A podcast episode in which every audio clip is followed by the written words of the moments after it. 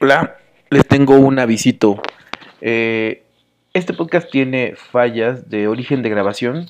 Pues ya saben, en la Ciudad de México existen eh, el Señor de los camotes de la esquina y pues algunas situaciones de interferencia con respecto a nuestra internet que no escucho tan bien. Les pedimos una disculpa por esto, pero yo le dije a Marco, está bien buena la plática, amigo. Entonces hicimos lo posible para que esto fuera lo más eh, escuchable posible. Espero que les haya gustado mucho. Recuérdenos, también lo tenemos en Facebook porque, por si alguien lo quiere ver y nos escucha como también. Entonces, pues bueno, los dejamos con esto. Eh, adiós.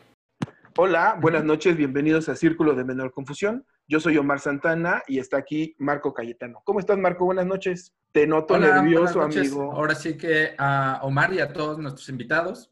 Y pues bueno, sí, un poco, porque estas cuestiones técnicas luego un poco mm, lo acabo de aprender hoy, hace 10 minutos, entonces, pues bueno, tengo como, como ese nerviosismo de querer hacerlo, pero muy contento, la verdad, muy, muy, muy, muy contento de poder hacer esto, escuchar de nuevo voces de, de, colegas optometristas que en este, en este momento nos van a dar sus opiniones con respecto a este tipo de trabajo y cómo ellos lo desarrollan. Si es lo que ellos estaban esperando, si no es lo que estaban esperando y es una salida laboral que se vieron de, ahora sí que decididos a tomar, pero pues bueno, vamos a escuchar ahora sí sus perspectivas, sus opiniones y desde cómo lo ven ellos, pero ya desde el otro lado, ¿no? Lo que habíamos mencionado en algún momento, que podrían ser considerados la optometría de élite, la optometría que más sabe, la hospitalaria, donde mejor se, se toma en cuenta nuestro trabajo, o puede ser todo lo contrario, no lo sabemos. Empezamos como un esbozo en nuestro primer capítulo, pero pues bueno, Mar, ¿tú qué piensas de este primer eh, podcast en vivo, eh, ya transmitiendo directamente a nuestros colegas en Facebook? Claro, un gusto a todos los que están en Facebook y escuchando también en Spotify. Bueno, como siempre les dejamos su, eh, las redes sociales, Marco, que es twitter.com slash eh, círculo-podcast. Estamos como, en Facebook como Círculo de Menor Confusión y nos pueden encontrar también en eh, Spotify, en Anchor, estamos también en Radio Public y Google, Google Podcast. Eh, es la segunda intervención o es la segunda parte sobre este tema. Creo que a mucha gente le llamó la atención. Tuvimos el alcance de casi 9 mil personas en nuestros posts de Facebook. Entonces, probablemente sea uno de los podcasts más escuchados, que todavía no lo sabemos, Marco, tú llevarás ese récord. Pero pues bueno, el día de hoy, en esta segunda intervención, eh, vamos a hablar con optometristas que trabajan en hospitales específicamente de oftalmología. Y pues bueno, eh, como bien lo decía Marcos, seremos, son, perdón, la verdadera élite de la optometría. Entonces, eh, quisiera empezar presentándolos, Marco, ¿qué te parece? Claro, adelante. Bueno, empezaremos por Stephanie Pineda Sánchez. Ella es licenciada en optometría por la Universidad Nacional Autónoma de México y es técnico procurador de tejido corneal para esta misma institución, por esta misma institución. Actualmente es adjunta del Departamento de Lentes de Contacto del Instituto de Oftalmología Conde Valenciana y mantiene su práctica privada en lentes de contacto. También tenemos a Víctor Lara Gámez. Él es licenciado en optometría por el Instituto Politécnico Nacional Unidad Santo Tomás y es técnico en urgencias médicas por la Cruz Roja Mexicana. Es candidato a ser maestro en educación especial y actualmente es colaborador en el servicio de edición baja del Hospital Dr. Luis Sánchez Bulnes, Asociación para Evitar la Ceguera en México, APEC, y profesor de la asignatura de la carrera de optometría en visión baja y clínica 3 para la FES Iztacala. Mantiene también su práctica privada. Buenas noches, Víctor. ¿Qué tal? Muy buenas noches a todos. Saludos. También está con nosotros Alan Martínez Aguilar. Él es licenciado en optometría por el Instituto Politécnico Nacional, Unidad Santo Tomás Actualmente es optometrista junto en el área de electrofisiología, eh, slash departamento de retina del Instituto de Oftalmología eh, Conde de Valenciana. También lleva la parte operativa de la Clínica de Enfermedades Heredodegenerativas de la Retina en el mismo hospital. Y Fernando Castañeda, eres licenciado en optometría por la Universidad Nacional Autónoma de México. Actualmente es adjunto del Departamento de Córnea para Refracción en Fundación Hospital Nuestra Señora de la Luz. Y también es jefe del área de optometría. Es auxiliar para áreas de quirófano en algunas instituciones y mantiene su práctica sobre lentes de contacto en el Centro Oftalmológico de Alta Especialidad, COFAE. Pues bueno, buenas noches a todos. Buenas noches, buenas noches. Muchas gracias, eh, Fernando. Bueno, empecemos con, ¿ustedes quiénes son? ¿Nos pueden decir eh, dónde trabajan, algunas actividades académicas que tengan y de dónde son egresados? Hola, bueno, pues mira, eh, actividades académicas. Eh, en el instituto tenemos por ahora todo paralizado en cuestión académico, pero generalmente tenemos sesiones académicas con los chicos que están en servicio social y yo creo que es una parte muy importante porque es necesario comentar que el instituto es un instituto de escuela, no solamente para médicos residentes, sino también para licenciados en optometría. Incluso yo hice mi servicio social ahí, yo aprendí a adaptar lentes de contacto en el Conde y fue como la puerta, ¿no? Para estar ahí el día de hoy.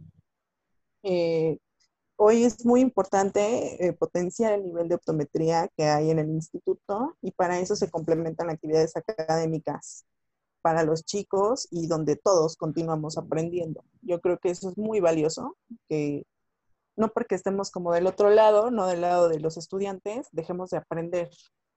Todos estamos en constante pues preparación de manera independiente, pero siempre, siempre en constante actualización. Víctor, ¿somos la verdadera optometría de élite de México?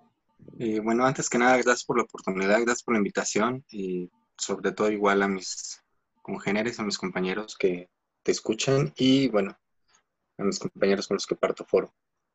Eh, pues básicamente yo no considero que seas el élite por trabajar en un hospital.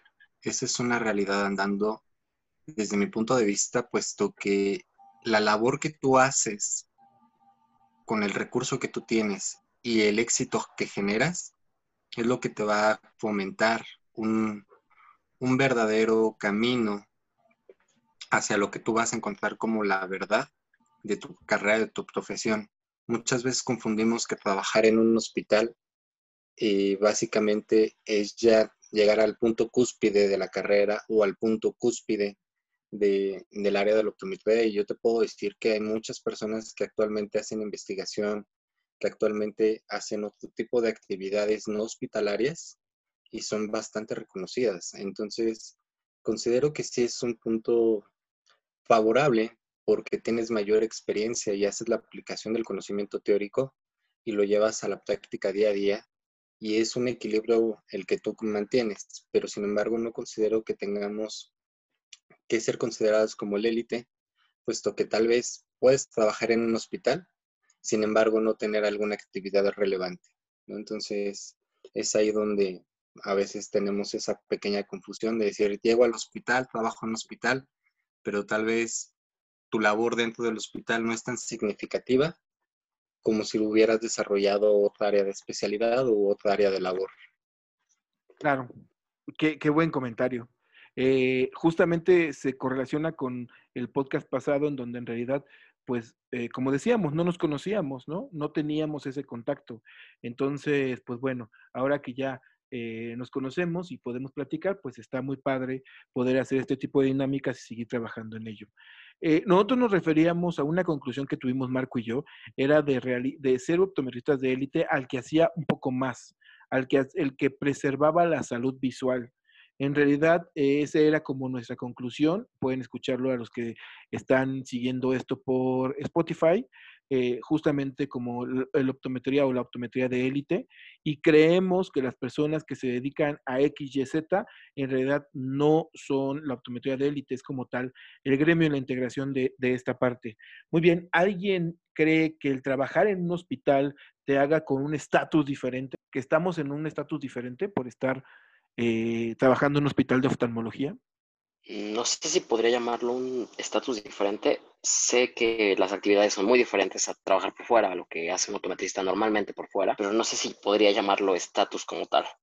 Simplemente manejamos más equipos, vemos al paciente con una presentación tal vez un poco diferente a lo que yo recuerdo que lo había visto por fuera antes de, estar en el hospital. Un manejo diferente, pero no sé, no sé si podría complementarlo un poco más. Fernando, te cuento, Alan tiene relativamente poco trabajando en un hospital, va apenas para dos años, digo porque conozco su currículum. Tú tienes, por lo que estaba haciendo cuentas, más o menos nueve años, diez años trabajando en el hospital. ¿Tú tienes una perspectiva diferente?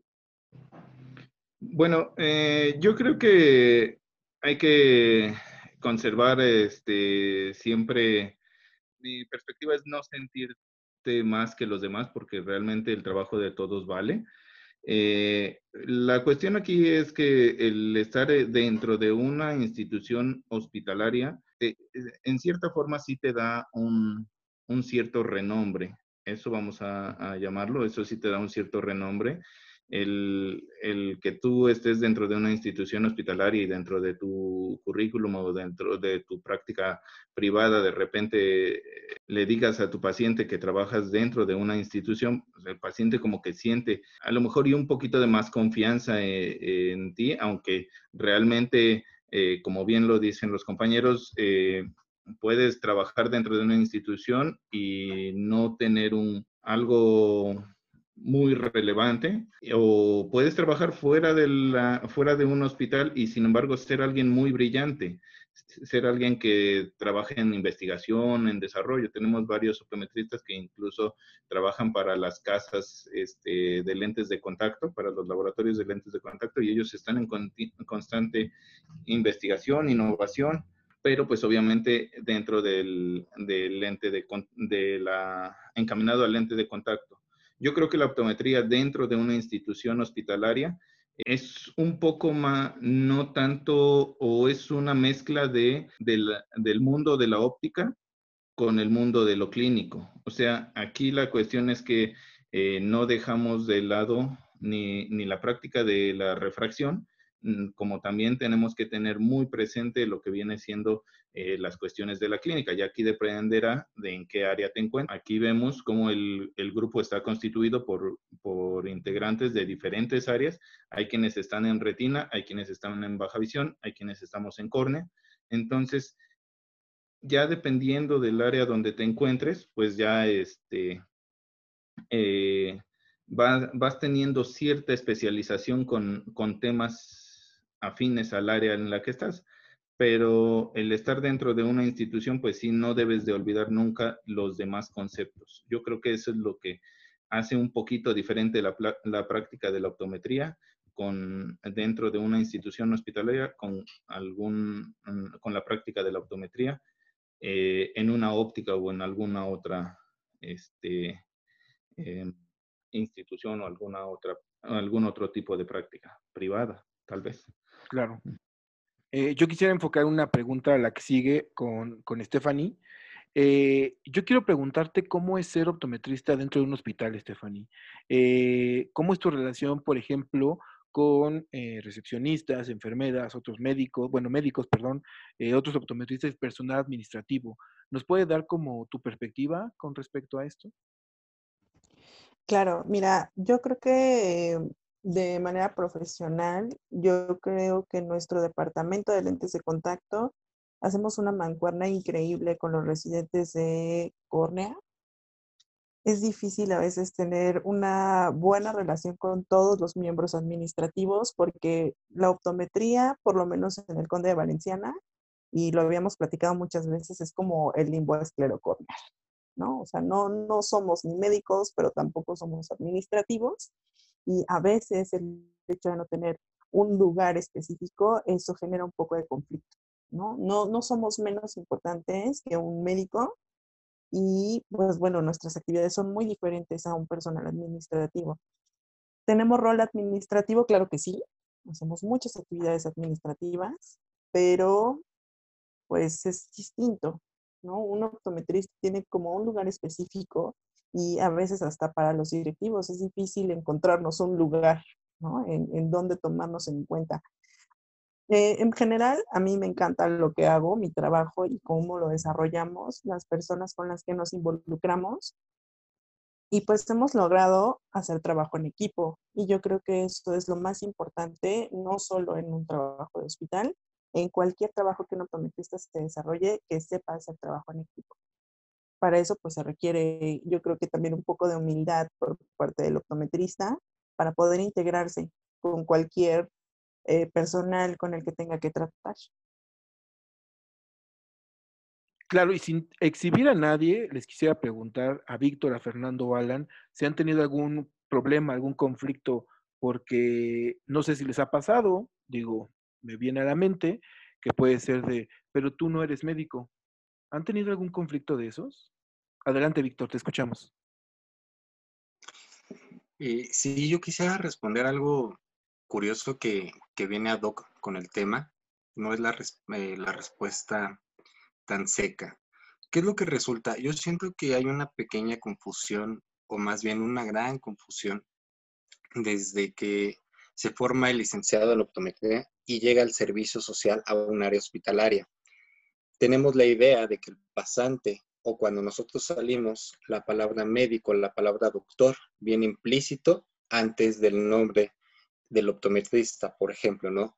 llega el pasante o llega el licenciado en optometría y pensamos que en el hospital te van a atender como médico, eh, te van a tratar como un médico y cuando tú llegas está el licenciado en optometría y más aparte está el médico R1, R2, R3, el médico vicario, este, el médico adscrito. Entonces te das cuenta que la mala educación que tenemos a que nosotros nos llamemos o nos autonomemos eh, médicos o insistamos a decirnos, es que el doctor, cuando realmente lo que deberíamos de defender es el título de licenciado en optometría y no básicamente el que nos pongamos o aceptemos este título, ¿no? Yo sé que la población en general nos llega mucho con esta parte.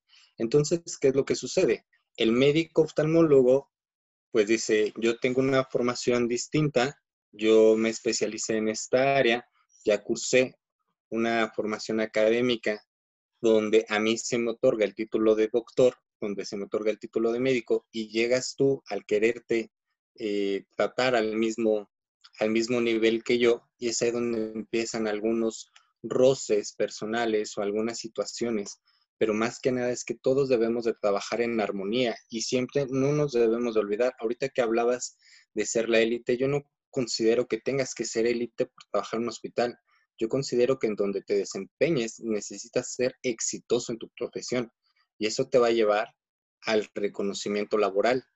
Pero si nosotros desde que llegamos eh, en, la bata, en la Filipina, le cambiamos el licenciado en optometría por el doctor, o cuando estamos fuera, le ponemos el doctor y nos sentimos doctores, que hay infinidad de casos, cuando nosotros encontramos el, la parte adjunta, que es el médico oftalmólogo, dice, a ver, permíteme, yo sí soy médico oftalmólogo o soy médico especialista y tú eres licenciado en optometría. Y es ahí donde se impacta este choque de egos, porque muchas veces es una situación de egos, muchas veces es una situación tal vez de adjuntar eh, o de educar al, licenciado en optometría y decirle, doctor, eh, Víctor Lara, ¿no? O sea, no permiten, no soy doctor, yo soy licenciado en optometría y mi rama en específico es esta, ¿no?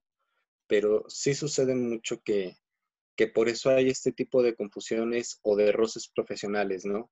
Porque nos sentimos doctores o nos autonombramos doctores o se nos autonombra doctores cuando todavía no llegamos a esa instancia académica, ¿no? Totalmente muy buen comentario, muchas gracias. Eh, siempre lo hemos ¿Quién más iba a participar en la misma pregunta? Em, bueno, eh, yo creo que el, como bien, como bien lo dijo este Víctor, el, el, el trabajo en armonía es indispensable y es, y es vital para poder eh, eh, tener un, ganas de ir a trabajar, un buen ambiente, pero siempre, siempre, vas, a, siempre vas a tener eh, ciertos roces. Y bueno, con el área médica, pues depende de, depende de mucho tú cómo te delimites. Si, si tú obviamente eh, sabes hasta dónde llega tu, tu, atención como licenciado en optometría, de, no querer sobrepasar la, barrera de, atención, pues yo creo que eh, en ese sentido eh, vas poco a poco tanto dándote tu lugar dentro de la, del hospital como también para, los, para con los médicos. Eh, donde hay veces que hay más roces con el área de recepción en algún sentido. A mí, en, eh, dentro de mis años laborando en, el hospital, pues sí me ha, me ha tocado ver y en algunos casos también me ha tocado a mí, este, que como que recepción dice, pues, ellos son los médicos, tú eres optometrista, tú eres como la, la, la cola en la cadena alimenticia y pues, este, sobre ti vamos, ¿no? O sea, yo soy más, incluso yo soy más que tú. Entonces, eh, fíjate que con el paso de los años, poco a poco, eh, dentro del Hospital de la Luz se ha ido eh, tomando más en cuenta a los licenciados en optometría, les han ido dando mayor importancia y poco a poco han ido ganando más lugar y poco a poco se les ha ido eh, pues dando su, su lugar en el cual pues obviamente también recepción tiene que entender que nosotros en algún sentido les podemos llegar a decir algunas indicaciones y aunque les moleste, pero pues si su, si su trabajo es eh, eh, propiamente dar de alta al paciente para nosotros, pues no somos médicos, pero finalmente yo no voy a salir a, recibir al, al recibirle los documentos al paciente. Eso es tu, eso es tu chamba y mi chamba es atender al paciente. Entonces, pues sí hay, sí hay un poquito de, de más, yo siento que hay más roce a veces con el área administrativa en cuanto a recepción, que hacia el área de los médicos siempre y cuando no quieras sobrepasar la, la, línea de atención. O sea, los médicos se encargan de dar el diagnóstico, consulta, aunque nosotros a lo mejor y con los estudios que hacemos podemos saber el diagnóstico, sí, pero no está dentro de nuestras funciones. Entonces, eh, a veces, a veces a mí me ha tocado pues decirle a, a, los, a los médicos, oye, yo sospecho que tiene, tiene esto este, ya, pues ya dicen, ah, sí, sí tienes razón. Y hasta ellos pues, mismos te van reconociendo, ¿no? O sea, al tú darles un, un diagnóstico previo sin, sin decir, ah, este paciente tiene tal cosa, porque también e, es como dicen, es su ego de ellos, pues como que estar un poquito más, pero si sabemos equilibrar la, la situación, yo creo que podemos llegar a un, a un trabajo en armonía con entre médico optometrista. Claro, la, la, impresión diagnóstica es lo que va a hacer poderoso el trabajo del optometrista en un hospital. Bueno, eso consideraría yo. Fanny, eh, Alan, nos vemos muy interesados por hablar. ¿Quieren comentar algo sobre el tema? Pues mira, yo creo, bueno, yo estoy como en estrecha relación con el área de córnea y pues a mí me encanta tener especialistas que estén valorando las cosas que nosotros hacemos cuando encontramos y tenemos hallazgos importantes, ¿no? O sea, hemos visto desde úlceras. O defectos epiteliales, hasta poder decir, oye, esto es un DELEN y se ve sospechoso y tienes ahí al especialista, ¿no? A un lado que va a valorar y va a revisar y dices, wow, o sea, es difícil que se vaya algo, ¿no? Sin ser realmente visto y sin ser diagnosticado. Pero lo importante de esto es hacer la mancuerna. obviamente tenemos delimitado qué hacen ellos, qué, hacen, qué hacemos nosotros. Y es como una línea invisible e imaginaria que ambos sabemos que existen y ninguno la sobrepasa, ¿no? O sea, ellos te pueden sugerir, yo les puedo sugerir, pero al final, en nuestras diversas áreas, cada quien tiene la última palabra. Y es importante eso, o sea, respetar esa parte. Y definitivamente concuerdo con Fernando, a veces la pesadilla total, o sea, es recepción. Totalmente. Ok. ¿Algún otro mm, comentario? Desde, desde mi punto de vista, igual que opino algo parecido a Fanny, y trabajo directamente con el departamento de retina. Igual muchas veces empiezas a, a, dar impresiones diagnósticas, los médicos te empiezan a tomar en cuenta, incluso para ciertas cosas. Yo estoy encargado de los equipos, más que nada, de la toma de tomografías, de, electrocardiograma. Entonces llega el punto en el que también los médicos respetan lo que tú sabes y cómo tomas las cosas y te dan la razón cuando, cuando lo haces. Entonces creo que sí es un trabajo como en conjunto. A lo mejor ellos no van a ir a tomar los estudios en general, pero van a respetar cuando tú lo haces y vas a trabajar con ellos y vas a decirles, oye, me encontré esto y esto. Y con recepción, no, en lo personal no he tenido problemas con administrativos, al menos no que yo recuerde nada relevante. Ok. Claro, y bueno, siguiendo con la, con la misma dinámica que estábamos eh, teniendo, a lo mejor y, este, hacerlo un poco menos eh, como tal, así como tan formal. Recuerden que este es un espacio donde pueden decir las, las situaciones, obviamente sin decir nombres para no dañar ninguna situación personal, ¿no? Claro está. Pero eh, ahora, ya vimos como esa parte que ustedes muy, bien comentan, que, que, agradezco mucho que nos permitan entrar a ese pequeño espacio de, de su vida laboral. Pero bueno, ahora vamos a, a esta, esta, onda un poquito más, más social con respecto a su mismo trabajo, ¿no?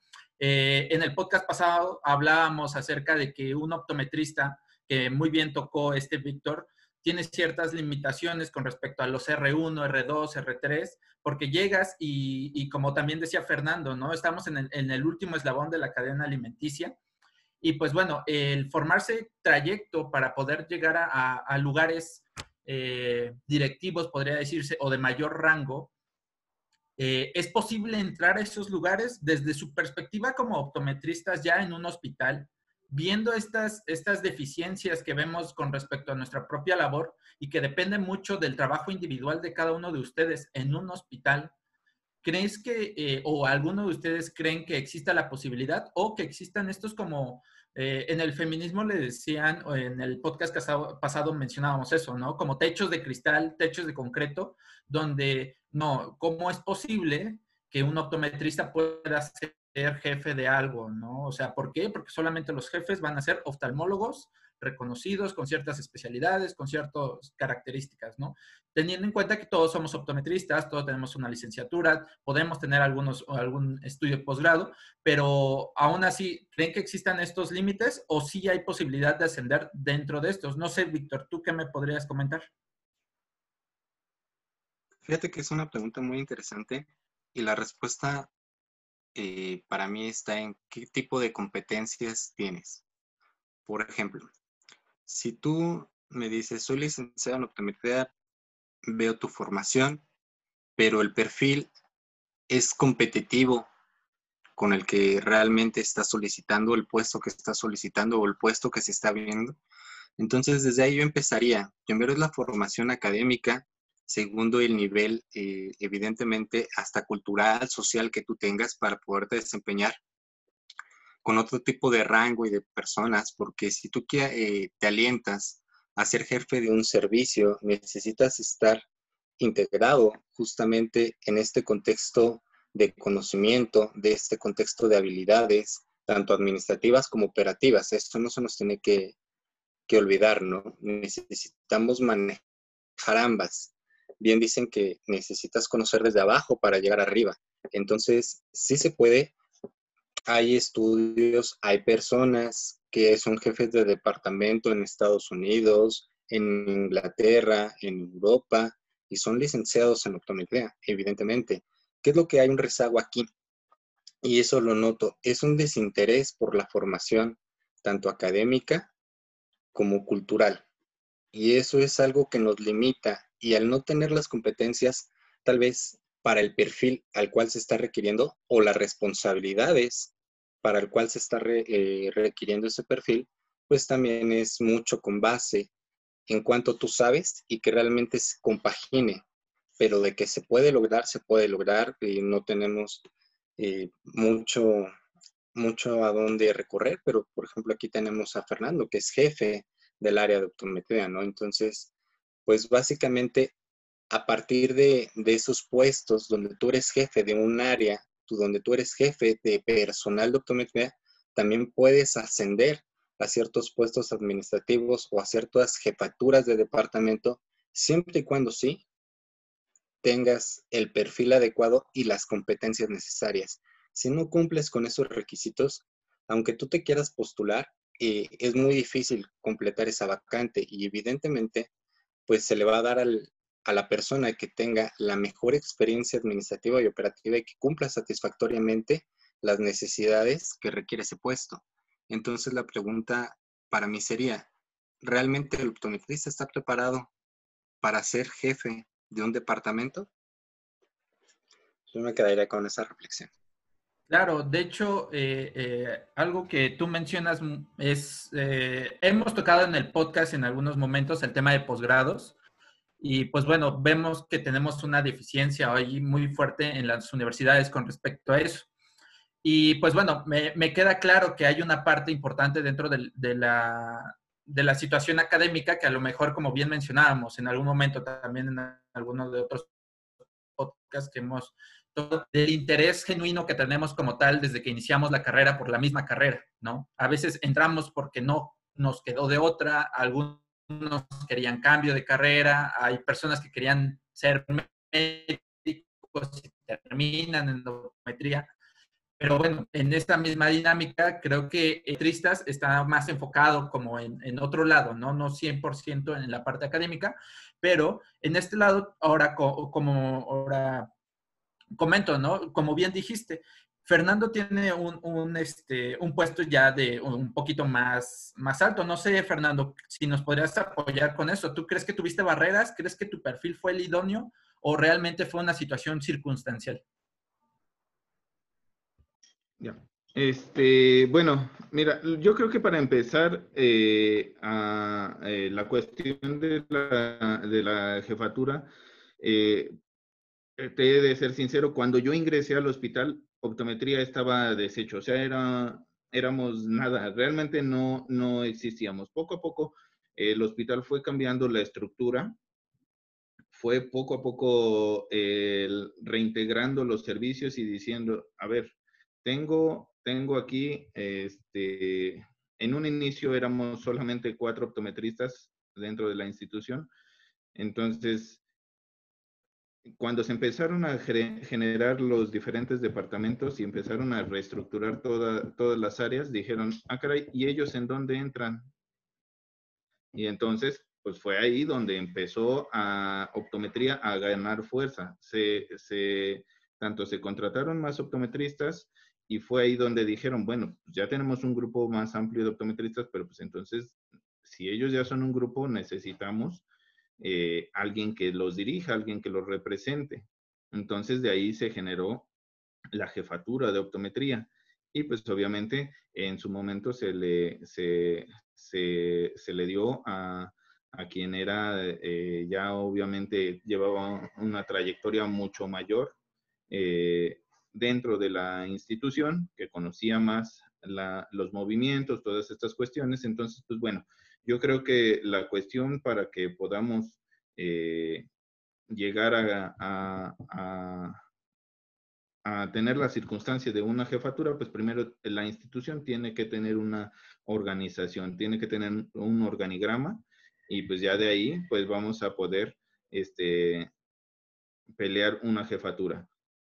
De, de ahí, este, pues fue como se, generó la jefatura. Yo de hecho no llevo mucho como, como jefe de optometría. hace poco se hizo el, cambio en la, en la jefatura y pues bueno, eh, obviamente se buscó dentro de los, del grupo de optometristas, se buscó eh, la trayectoria de, de, de, los pistas, se hizo algún este, grupo del cual se fueron seleccionando se hizo una entrevista con los directivos y pues ya obviamente ellos fueron quienes, quienes este, decidieron.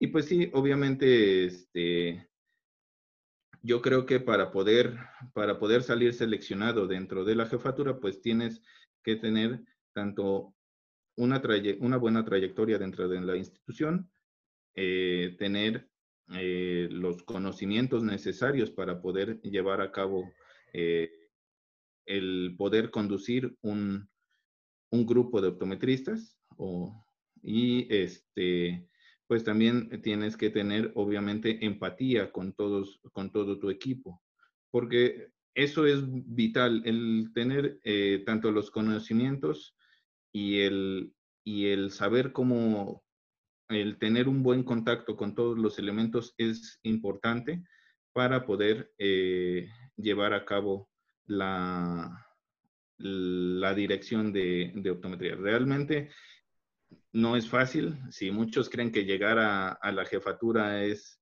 es algo que dices, wow, ya es algo grandioso. Realmente no, no se crean, ¿eh? es muy, muy difícil, es una responsabilidad muy grande el, el dirigir a un grupo de optometristas, el coordinar eh, los servicios, el coordinar quejas, el coordinar este, eh, ausencias.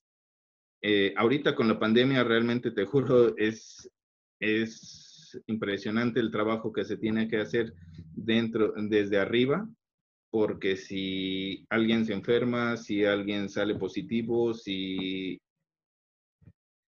si tienes que cubrir un área que no tenías prevista. Entonces, sí es, sí es, sí es muy, muy desgastante, pero pues, eh, digo, gracias a la, a la, trayectoria y al allá el conocimiento que tenía de todo el manejo hospitalario, pues eh, fue que, digamos, eh, contribuyó a formar parte dentro del perfil que, buscaron los directivos. No sé si respondí la pregunta. Claro, claro. De hecho, este, acabas de tocar un tema súper bien importante porque algo que rescato mucho de, de tus comentarios es una situación estructural, ¿no? O sea, como de, ¿Dónde vamos a poner a tantos optometristas si antes no había optometristas, no? ¿Cómo vamos a generar cargos para optometristas si antes no existían los lugares donde se pudieran desempeñar como tal? De hecho, justamente eh, creo que eh, ahora la, pregunta sería, muy bien como también lo preguntó Víctor, ¿no? Eh, estamos capacitados para eso, pero en esta segunda pregunta yo rescataría y diría, ¿realmente estamos preparados para algo que no existe o algo que tenemos que crear, ¿no? En este caso.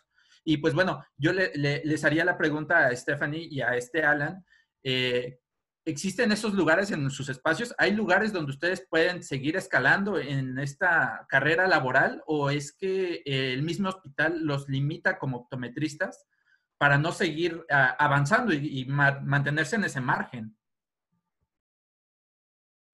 Ay, pues mira, es un poco complicada la parte de, de subir en el caso del instituto y más cuando a veces te enfrascas en tus actividades de todos los días, ¿no? Muchas veces te consume el tema de, la consulta, tienes ya ciertos pacientes agendados, tú tienes que hacer tu, chamba al final. Pero lo que sí te puedo decir es que, bueno, en el, en el hospital no hay, un, no hay un departamento, no hay un servicio de optometría, estamos todos regados por el hospital como células de cáncer por todos lados y cada día somos más y cada día crecemos más y todo. Entonces, pues sí, yo creo que el cáncer de la optometría en el Conde es algo muy benéfico. Me encanta. Me encanta ver que cada día llegan optometristas nuevos y lo que más me gusta es que son optometristas cosechados del servicio social, ¿no? Entrenados por optometristas que estamos ahí, que estamos aprendiendo todos cada día, realmente no dejamos de aprender. Y entre esas cosas que no, que por lo menos yo no he dejado de aprender, en esta pandemia yo me empapé un poquito sobre el tema de laborales. Y justamente es algo que en optometría en la escuela no te. ¿no? Eh, la Secretaría del Trabajo le pide a todas las instituciones mayores a 500 empleados que tengan un, una rotación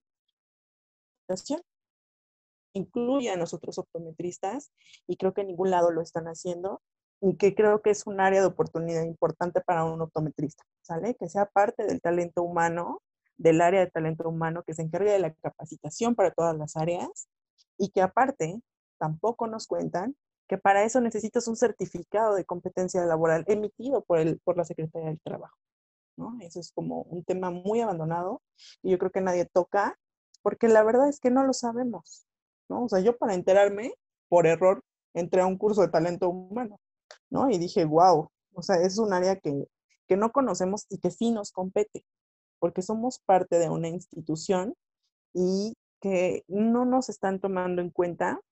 Y la pregunta sería, ¿por qué? Porque realmente nosotros no nos hacemos tomar en cuenta.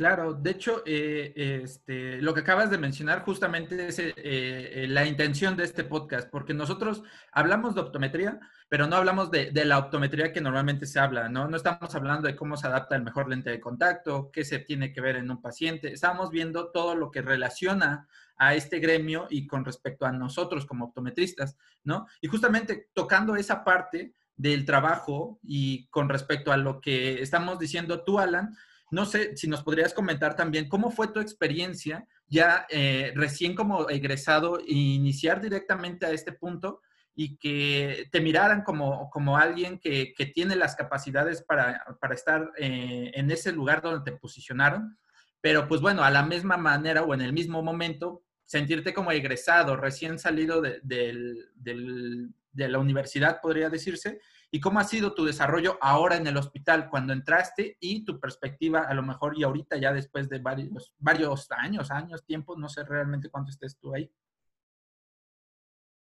Pues no llevo mucho tiempo, llevo apenas voy a cumplir dos años. Entonces, desde la parte de egresar y ya tener un trabajo o algo relativamente seguro fue como, como algo bueno. En ese momento lo tomas como un halago porque piensas que estás, toma, estás teniéndolo porque eres demasiado bueno, te están ofreciendo algo porque eres muy bueno. Es este esta sensación rara de, ah, soy muy bueno, entonces por eso luego, luego me contratan. Y ahorita que llevo un poco más de tiempo es una situación complicada. Ahorita creo que le preguntaste a Fanny, realmente creo que tenemos el mismo problema que tenía, era Víctor, si no me equivoco de que no había un, algo de optometría, lo dijo ahorita Fanny, estamos desperdigados, no hay un jefe, no hay, no hay un jefe de optometría. Ah, Fer, disculpa, perdón, perdón. No hay un área de optometría, seguimos desperdigados, seguimos, no hay un jefe claro. Digo, tenemos jefe por parte médico, pero no un jefe optometrista, un jefe que se encargue de estas áreas.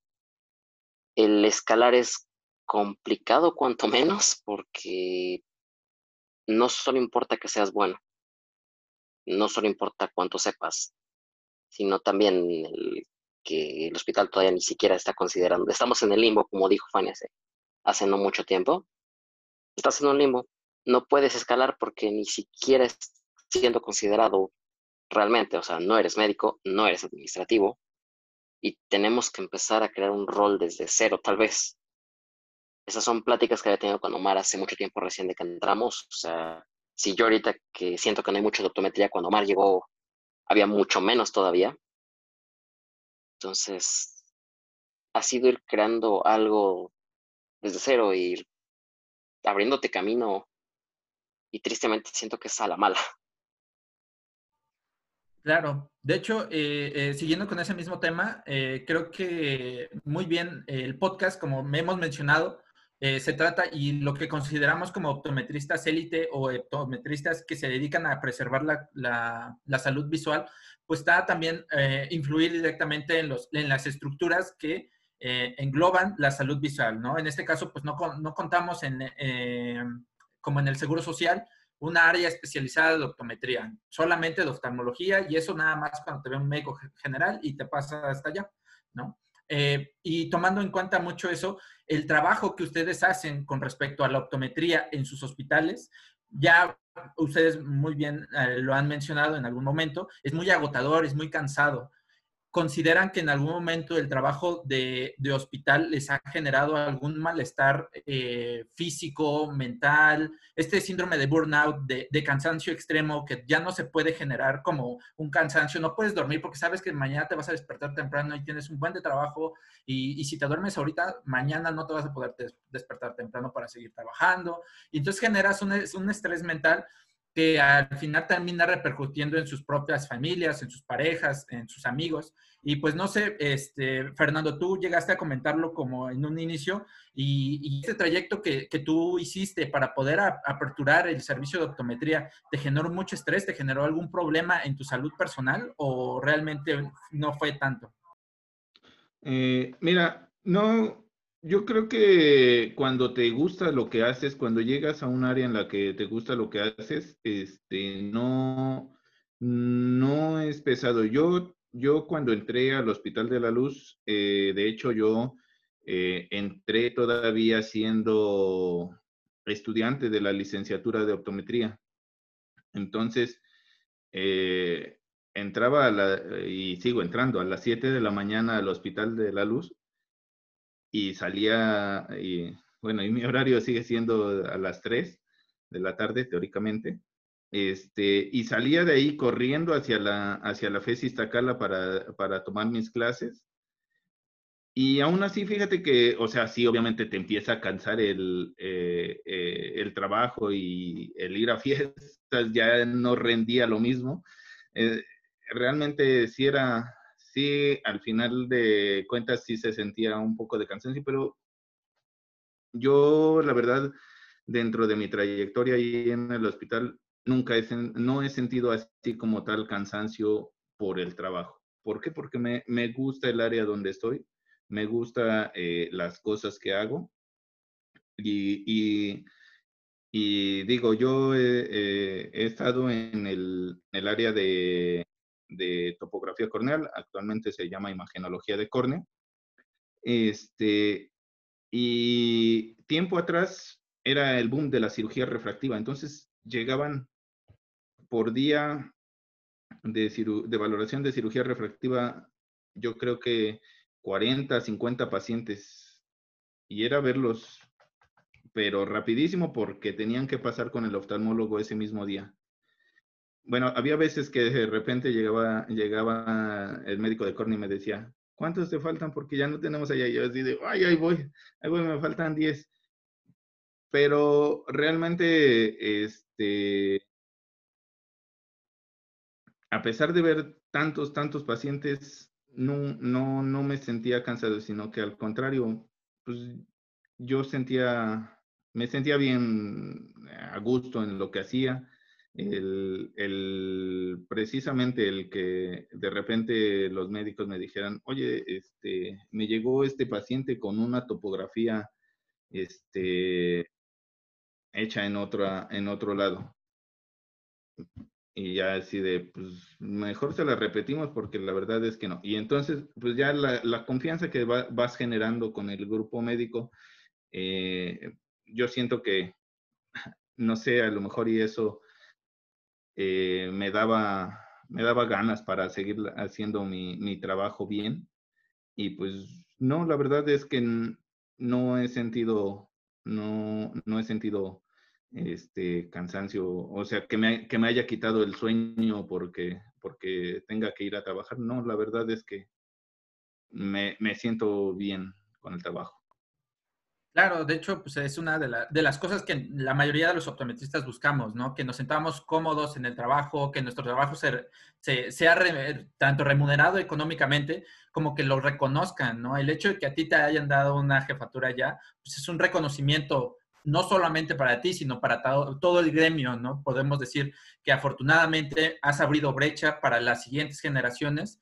Y pues bueno, en esta misma dinámica, no sé tú, Alan, siendo una persona tan joven eh, y trabajando también en un hospital, ¿crees que eh, el trabajar tanto tiempo o el trabajar tiempo extra, o no sé si trabajes tiempo extra también, si tengas tus horarios bien, bien estipulados, como bien decía este Fernando, eh, su horario de salida es a las 3 eh, simuladamente, ¿no? Como contando que a veces se puede quedar un poquito más, o eso, eso entendí yo.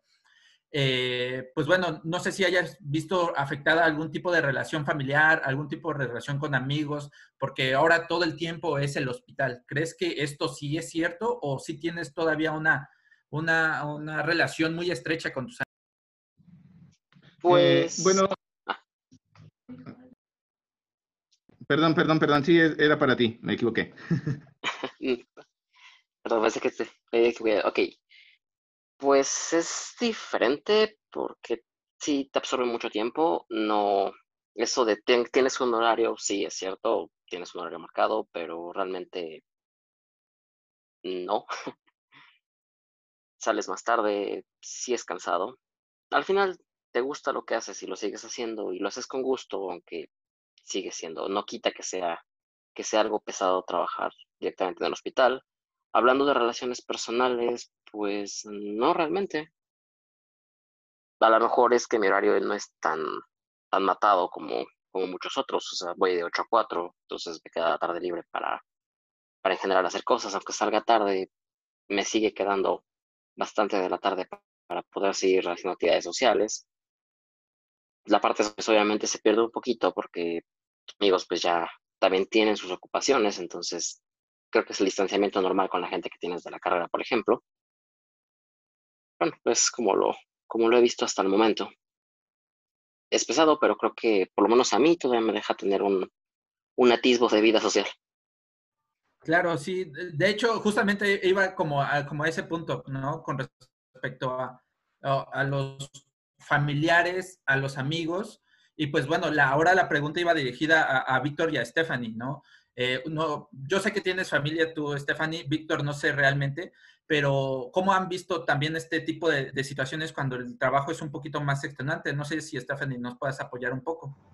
Pues mira, eh, cuando yo entré a trabajar al hospital, yo tenía otro trabajo y trabajaba en la mañana en el hospital, en la tarde en el otro trabajo y aparte planeaba mi boda. Entonces, yo creo que Ah, mucho más lejos que hablar de optometría elite, yo creo que el perfil de un optometrista que trabaja en el hospital eh, debe ser una persona organizada. Si eres una persona floja, no es para ti, definitivamente. Si no te gusta servir a la gente, no. Yo creo que no solo para esto, en la vida en general, a mí me vibra mucho servir a la gente, me encanta ayudar a la gente y por eso me encanta mi trabajo. ¿No? Y puedo estar desde las 7 de la mañana, Omar lo ha visto, 8 de la noche sin salir a comer viendo pacientes, porque me encanta. Te juro que a mí el cansancio ni me pega. Decir, wow, ya estoy harta, la verdad no. Me encanta mucho lo que hago. Creo que eso es parte importante. Si lo que estás haciendo no te gusta, si lo que estás haciendo te pesa, estás en el área totalmente equivocada. Busca otra cosa. Y hoy yo voy al hospital en la mañana, tengo mi consulta privada por las tardes y aparte este, veo el tema de negocio con, con la óptica, ¿no? O sea, no es todo lo que hago y hay que ver muchas cosas, ¿no? Cuentas por pagar, eh, checar pacientes, checar expedientes, todo tenerlo en regla, ¿no? Hablando de legalmente y fiscalmente. Y eso es un trabajo extenuante de horas, ¿no? O sea, los cierre de mes para mí es la pero te organizas y estructuras, ¿no? Y si aprendes a, compartimentar tu vida, ¿no? O sea, tengo vida personal, tengo un esposo, tengo familia y, todo funciona, ¿no? O sea, hoy están de público con, para el podcast aquí en vivo también. Entonces, solo es un poquito de organización, yo creo. Yo quisiera hacer un comentario. cuéntanos un poco, o sea, ¿tú crees que esto sea real? O sea, ¿crees que eh, el perfil de un optometrista hospitalario tiene que ser eh, una persona que demande muchísimo tiempo para el trabajo y que sea demasiado organizada? ¿Tú qué piensas con respecto al tema? Yo considero que debes de tener administración de tiempo y ser responsable. Sobre todo la palabra ética profesional eh, debe repercutir ampliamente en el desempeño de tu labor día a día, ¿no? Entonces, para empezar, ese es un tema. Segundo, y considero que hay factores que también debes de respetar tu tiempo. Y a veces nos apasiona tanto lo que hacemos que perdemos en cuenta que existe un individuo detrás de esa profesión que tiene amigos, que tiene familia, que tiene otro tipo de responsabilidades y, y olvidamos a la persona. Entonces, la administración de tiempo y dentro del área hospitalaria, pues uno de los temas más importantes es esta parte de la inteligencia emocional, ¿no? Saber cómo tú en ese momento te desenvuelves, cómo manejas y cómo resuelves cada circunstancia, lo que te va a llevar a que ese ambiente laboral sea más favorable para tu desempeño eh, en este trabajo, se quedan en el trabajo, se dejan. Sí, evidentemente hay veces que sales más tarde, en evidente hay veces que te tienes que llevar el trabajo a tu casa. Afortunadamente no es siempre, también va a depender de mucho cómo tú lo manejes. Una de las partes yo considero más fatigada tal área porque no nada más es los pacientes, son las relaciones laborales, son las relaciones personales, familiares, sociales. Y una de las situaciones que yo considero muy importantes es que nos tenemos que desenvolver en otros círculos. Círculos que no sean meramente hospitalarios, que puedas tener, eh, pues digamos, o te puedas nutrir de nuevas expectativas, de nuevas ideologías, de nuevas experiencias. Y eso va a hacer que el desempeño hospitalario mejore en cuanto a calidad y cantidad de atención. Yo quisiera comentar algo, necesito decirlo. O sea, el hecho es que yo eh, en este podcast yo no, yo no vengo a hablar como si fuera, eh, pues, eh, invitado, pero yo creo que sí le quisiera dejar a Marco muy claro algunas cosas. estoy trabajo en el hospital, tengo un consultorio privado, tengo brigada los fines de semana que me dedico especialmente a lentes de contacto. Eh, me encantan los conciertos y ahorita no hay, me pesa mucho eso, pero yo puedo ir a cualquier concierto y me hago el tiempo suficiente. Salgo con alguien, veo a mi familia. No me estoy volviendo loco. Eh, no me está matando esto. Creo que es el momento, eh, la poca juventud que me queda, de aprovecharla para justamente hacer esto que tanto nos gusta y esto que eh, es muy fructífero en este momento. No va a pasar lo mismo a los 60, ¿no? Entonces, eh, si tú piensas que a partir de los, no sé, 60 años va a ser el momento indicado para empezar a trabajar, creo que no. Creo que no va por ahí. Pero bueno, Fanny lo ha visto y que no quiero voltear mi cámara para que Ah, es que no, no, tenía altavoz, no tenía la, cámara. No, no quiero voltear a que vean mi recámara cómo es porque es un caos, pero ustedes pregúntenle y no, no, no lo saben, pero la cosa más organizada es pasantes, jefatura, ¿no? Y todo está en un drive y mis pacientes de, de las consultas de los fines de semana. Es lo más íntegro que puede estar. Hay tiempo para todo. Solamente pues debemos de enfocarnos. Claro, sí, de hecho, eh, esto es como un, a eso es lo que me refería como con un perfil, ¿no? O sea, no creo que no todos soportan como tanta dinámica con respecto a ser tan estructurados, ¿no? Esta, a lo mejor no tanto la flexibilidad, un poco más la rigidez con respecto a los tiempos. No, mira, yo te puedo dar una hora, pero porque tengo que trabajar, tengo que hacer esto, tengo que hacer aquello. Entonces, pues bueno, claro está eh, esta situación. Y pues bueno, de hecho, justamente eh, la siguiente pregunta iba con respecto a ese mismo tema este tiempo eh, extra que ustedes laboran en su trabajo como tal, como haciendo actividades eh, fuera del trabajo, como bien mencionaba Fanny, ¿no? En este momento, cuando se metió este curso, donde decía que teníamos que ser rotativos en algunos lugares porque eh, genera estas dinámicas diferentes. También hay mm, mecanismos institucionales, como es el caso de que tienen que tener un ambiente fuera de estrés, que tengan que tener psicólogos, que tengan que tener revisiones médicas y, todo esto para todo el personal también de salud, que principalmente, como lo hemos visto eh, en las estadísticas, tanto los médicos como los odontólogos son los que tienen las tasas de suicidio más altas. Entonces, pues bueno, eh, hay, eh, la siguiente pregunta es esa. Esas horas extra que ustedes realizan, sí se las, eh, en algún momento otro optometrista de otro hospital en el podcast pasado sí nos decía, no, sí hay horas extras y sí nos las marcan las horas extras y no las pagan. ¿A ustedes como tal les han dado alguno de estos servicios extra como psicólogos, como revisiones fuera del servicio social, eh, seguro social, perdón? cositas extras o solamente es de, pues bueno, tú eres el jefe o tú eres el encargado de ahí, pues con la pena, ¿no? Pues tú te quedaste como jefe y eres el encargado, pues hasta que termines te vas y, pues no hay hora de salida. No sé si, este, Fanny, tú que escuchaste eso, esa plática, nos puedes decir si tú en tu hospital, esas horas extra que trabajes, si te las pagan o la verdad son ahora sí que por, por corazón, ¿no? Por la labor.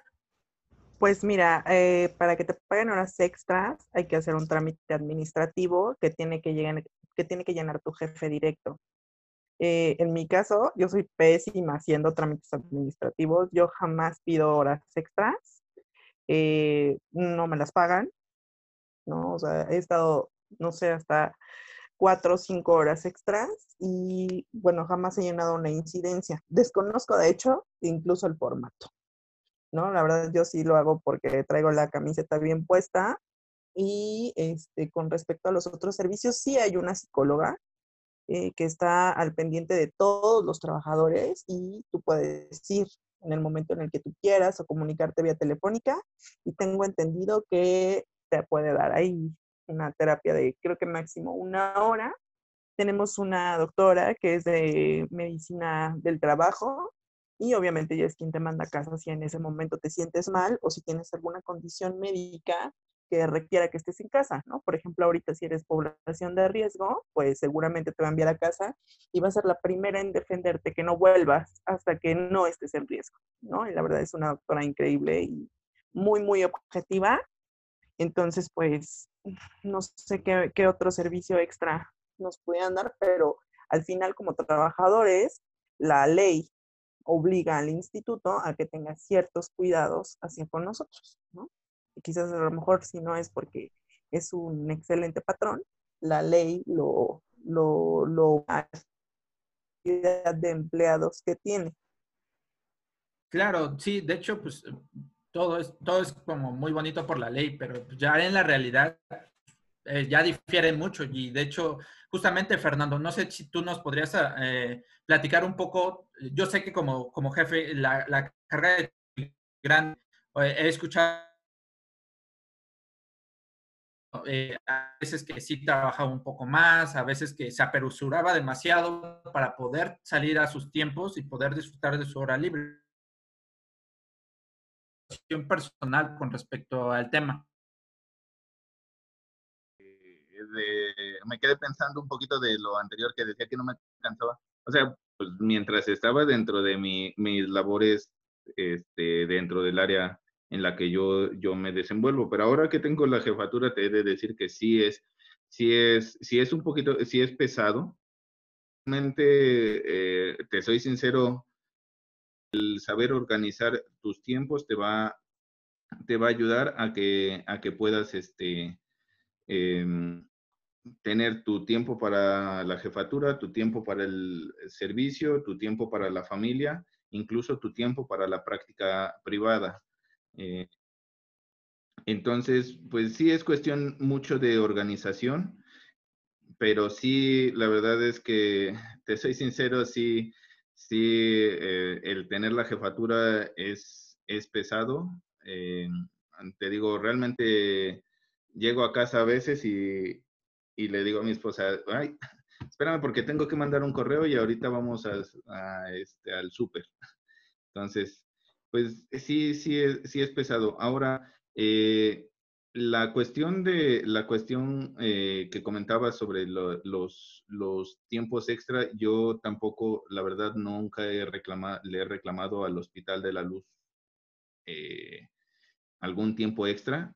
Tengo entendido que sí, sí hay, sí hay pagos por tiempo extra, pero tienden, eh, sí es un poquito conflictivo, eh, conflictiva esa, la situación de los pagos de tiempos extra, porque tienes que cumplir un cierto tiempo de, de, de extra, así decirlo, no porque te quedes media hora o algo así, una hora, de repente sí ponen un poquito de trabas. Eh, y ahora que estoy arriba en la, en la jefatura, pues sí, a veces de repente me dicen, em, ¿por qué se va a quedar más tiempo? ¿Por qué Entonces sí, de repente sí hay, sí hay cierta eh, retención, que te, te he de decir que para los demás optometristas muy rara vez este, se están quedan, se quedan más tiempo. Ahorita con la contingencia, sí, el hospital ha ido abriendo este, espacios para, los pacientes, para la atención de pacientes, pero sí de repente se saturan ciertas áreas de, de optometría, como lo son las áreas que están en retina.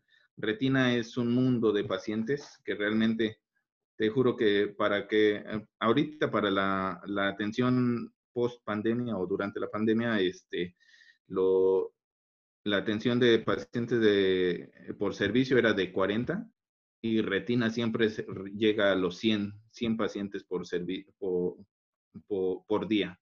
Entonces, pues eso conlleva a, a estudios de refracción, conlleva a estudios de imagenología de retina, que de repente sí me saturan ahí un poquito los servicios y hay veces que sí se tienen que quedar 15, 20 minutos más allá de su tiempo, de su tiempo este, normal, los, los optometristas. Y entonces, pues de repente sí les pido un poquito de su cooperación y de su comprensión, dado que somos la mitad de la plantilla de optometría, los que ahorita actualmente estamos laborando dentro del, del hospital. Entonces, yo creo que sí es, sí es un poquito desgastante a veces, eh, también para algunos optometristas que me dicen, híjole, es que me tenía que ir hoy temprano.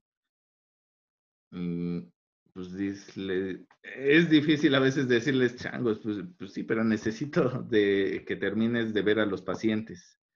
Entonces, sí, sí es un poquito desgastante la situación. La institución también eh, poco a poco ha ido mejorando, nos ha ido dando eh, mejor calidad de servicios en el comedor. También tenemos, eh, ahorita durante la pandemia y cuando empezó, empezaron a ocurrir muchas situaciones de presentarse eh, problemas psicológicos de, este, de ansiedad o de depresión, el hospital inmediatamente nos dijo, tenemos dos psicólogos este, en la institución, quien quiera este, alguna atención privada, pues bueno, acérquense a ellos y ellos les pueden este, orientar en, en ese sentido. Entonces, pues ciertamente la institución también, como quiera que sea, nos ha apoyado en ese sentido. Claro, sí, de hecho es como lo, a lo mejor ya hasta lo humanamente necesario ya en estas situaciones de pandemia, un poquito más, fuera del contexto normal, ¿no? O sea, el trabajo normal de por sí a veces puede ser un poco cansado y en situaciones de pandemia puede ser un poco más. Pero bueno, cuéntanos tú, Víctor, eh, esta situación también eh, está en tu hospital. ¿Tú también haces horas extra y son remuneradas o es por el amor a, la institución? yo creo que en el lugar donde laboro, pues básicamente siempre intentamos justamente concluir una de las metas, ¿no? Es concluir a tiempo esta carga de trabajo, como bien lo comentaban. En ocasiones se saturan los servicios, pero bueno, intentamos llegar a la meta en tiempo medido para que no nos excedamos del tiempo. Y en efecto, eh, cuando hay horas extras de trabajo y todavía no tenemos esta situación de una remuneración económica, y sin embargo, yo creo que eso también nos motiva un poco a, hacer satisfactoria la necesidad de, terminar con puntualidad para no quedarnos con ese exceso de trabajo. Cuando hay ese exceso de trabajo, en ocasiones es mínimo, no siempre, por lo cual pues no es una consideración que se tenga muy, eh, muy en foco.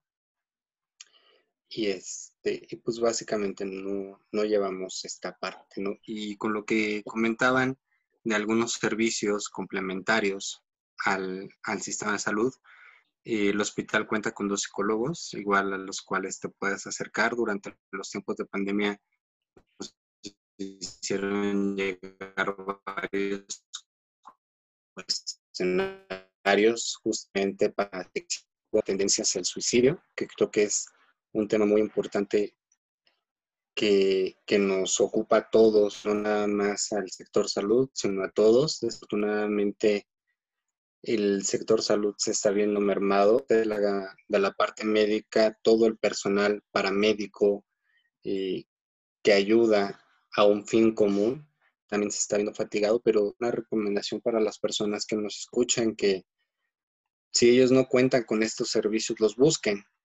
O sea, no esperes muchas ocasiones a que la institución te los otorgue. Si te los otorga, ocupalos, para eso están, evidentemente.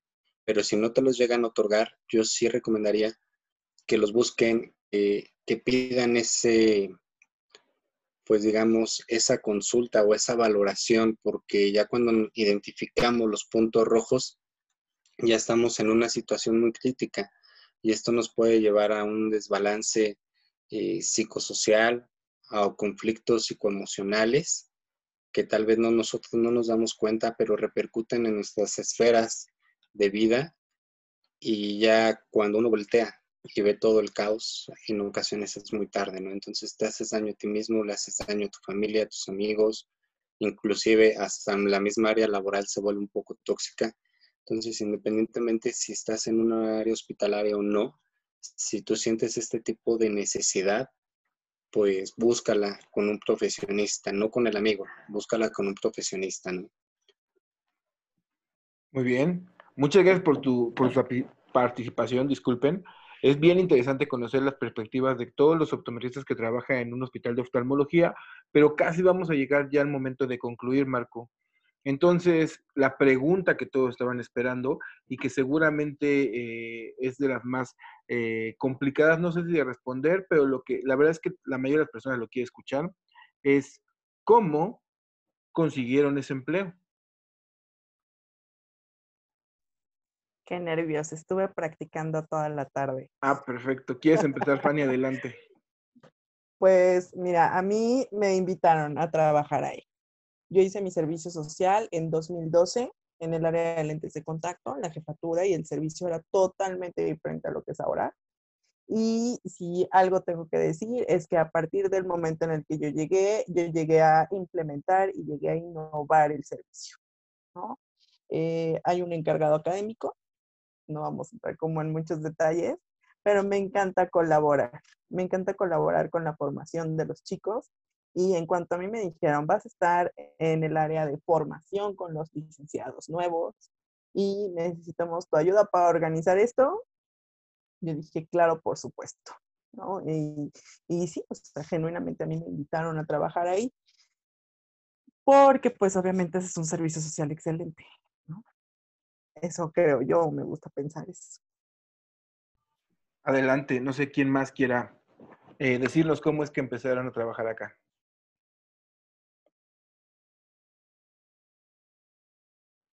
Bueno, ok.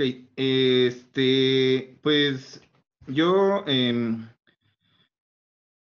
cuando estaba estudiando la carrera, iba ya a mitad de la carrera, un poquito más estaba en los últimos semestres y eh, realmente eh, se, iba a hacer la apertura de una, de una vacante en, eh, en el hospital para el área de topografía corneal.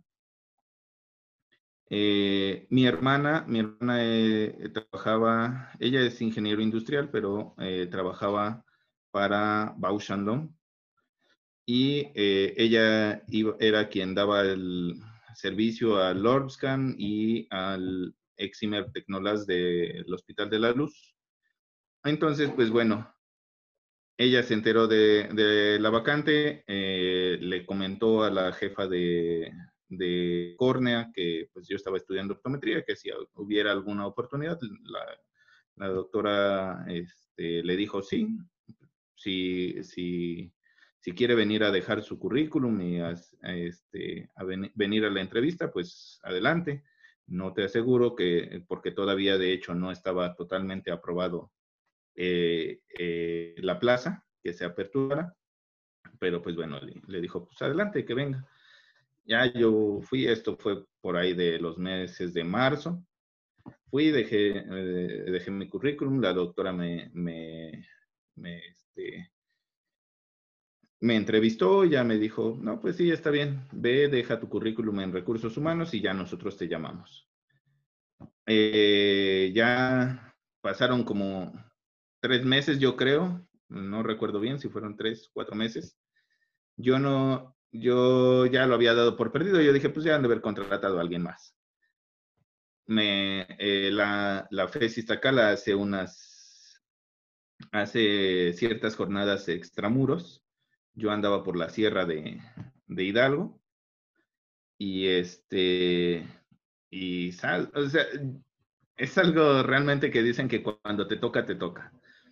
Porque yo realmente allá en la sierra, pues rara vez tenía, tenía red de mi teléfono y ya, este, pues quién sabe, de repente me entra una llamada y así número extraño, dije, quién sabe quién será. Ah, no, mejor sí, a lo mejor y es el Hospital de la Luz. Pues sí, tuve la suerte de que me hablaron, me dijeron, oye, ¿sabes qué? Que necesitamos que te presentes el día de mañana. Y yo, no manches, ¿cómo crees? Pues ando acá en la sierra, me inscribí a una este, campaña extramuros, etcétera. Me dicen, ¿cuándo regresas? Pues, le digo, pasado mañana. Era, era jueves cuando me hablaron, querían que me presentara el viernes. Y, y pues de ahí me, le dije, eh, si me esperan yo el lunes a primera hora estoy ahí. Y ya me dice, pues sí, adelante, sí, eh, te esperamos y ya te esperamos a primera hora. Pues ya, entonces, ya cuando llegué, este, fue la forma en la que entré. Yo llegué directo al área de imagenología de córnea, topografía corneal, de, de, este, de sorpresa me cae que de repente me dicen, oye, también para el área vas a subir a quirófano santo cielo. Es algo que no toma, no, no, no tienes formación dentro de la dentro de la carrera, pero yo dije, adelante, ¿qué necesito, no? Y, y estaba eh, conmigo la licenciada en enfermería Paz Juárez, a quien le agradezco mucho. Ella me ayudó mucho tanto en el área de topografía como en el, en el área de quirófano. Ella actualmente es la jefa de, de quirófanos del Hospital de la Luz y pues ella fue quien me ayudó a, a formarme tanto en, en, el área de imagenología de córnea. Obviamente también necesitas eh, investigar, como también me ayudó en el área de, quirófano. Entonces, pues fue así como, como fui abriendo, fui abriendo camino para la optometría este, dentro de la institución. Adelante, Alan, ¿tú tienes eh, algún comentario? Bueno, mejor dicho, nos cuentas tu experiencia, por favor. En mi, claro, pues estaba a la mitad del servicio social y se abrieron dos plazas, una para eh, campos visuales y otra para tomografía de coherencia óptica. La intención del instituto, si no me equivoco, en ese momento era profesionalizar la, los dos departamentos porque estaban a cargo de personal médico. Entonces, se abrió la plaza y pues te comentaron a ti que, que quién creías que fuera bueno para llenarla. Era un proyecto que ya tenían desde antes, ¿no? Es lo que me acuerdo, digo. Sí. bueno, es lo, lo que me acuerdo del momento. Eh, me ofreciste el lugar porque estábamos en servicio social. Y ya no hay mucho más que contar de ahí. okay, Todos tenemos recuerdos es mi ídolo, mi ídolo, Alan. ¿Mandé? Es mi ídolo, Alan. Víctor, ¿tú nos podrías compartir un poco esta parte? Claro, eh, por ejemplo, yo a diferencia de, aquí de mis compañeros, yo hice mi servicio en, en el Hospital Adolfo López Mateos entonces, desde ese momento yo sabía, eh, desde la selección de plazas, que yo quería una, una, una parte hospitalaria, una parte clínica, que es lo que más me ha apasionado de, de mi carrera. Posterior a esto, eh, haciendo un diplomado, conozco a Carolina Miranda, que es una compañera, una colega de nosotros, al cual le mando un, afectuoso saludo, la quiero muchísimo, porque ella me invita acercarme al hospital eh, donde trabajo actualmente, al área de, refracción. Posterior, eh, identifiqué que es área del servicio de visión baja y bueno, siempre ha sido una de mis grandes ilusiones poder colaborar dentro de este departamento, el cual llegando y tocando puertas, pues afortunadamente tuve el, honor, el gusto de conocer a la Alicia Lozano Optad, quien se ha encargado de, llevarme por este rumbo. Ella, y junto con mi compañera, la licenciada Alma Aragón, me dieron la oportunidad de hacer el entrenamiento y la especialidad del servicio de baja visión. este, el cual, bueno, pues mismo se tiene reconocido por, el APEC.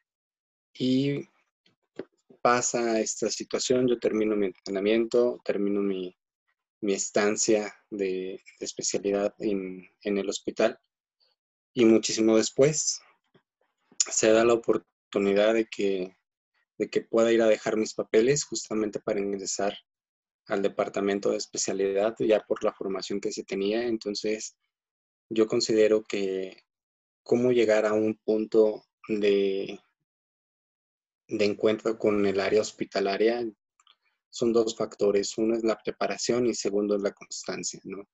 Generalmente hay personas que se les facilita el camino, eso está maravilloso, siempre y cuando lo sepan aprovechar a favor y a priori de los pacientes y no perder esta parte o esta visión ética.